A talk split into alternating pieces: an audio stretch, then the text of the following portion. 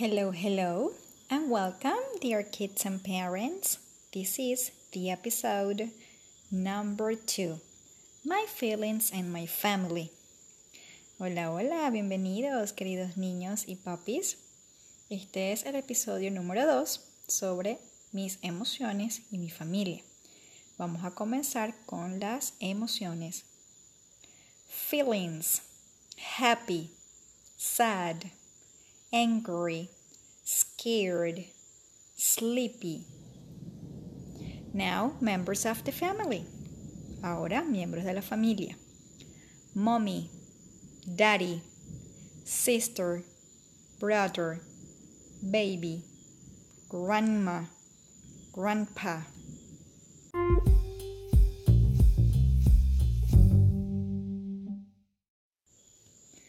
Now it's time that you repeat after me. Ahora es tiempo de repetir después de mí. Feelings. Happy. Sad. Angry.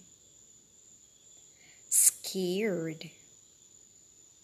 Sleepy. Now, members of the family. Mommy daddy, sister, brother, baby, grandma, grandpa.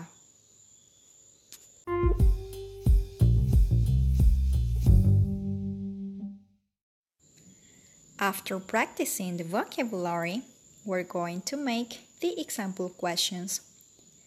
Luego de practicar el vocabulario, haremos las preguntas de ejemplo. How do you feel today? I am happy. How do you feel today? I am sad. How do you feel today? I am angry. How do you feel today? I am scared. How do you feel today? I am sleepy. Then we're going to continue with the questions for the members of the family. Who's that? She is my mommy. Who's that? He is my daddy. Who's that? She is my sister. Who's that? He is my brother. Who's that? He is the baby. Who's that? She is my grandma. Who's that? He is my grandpa.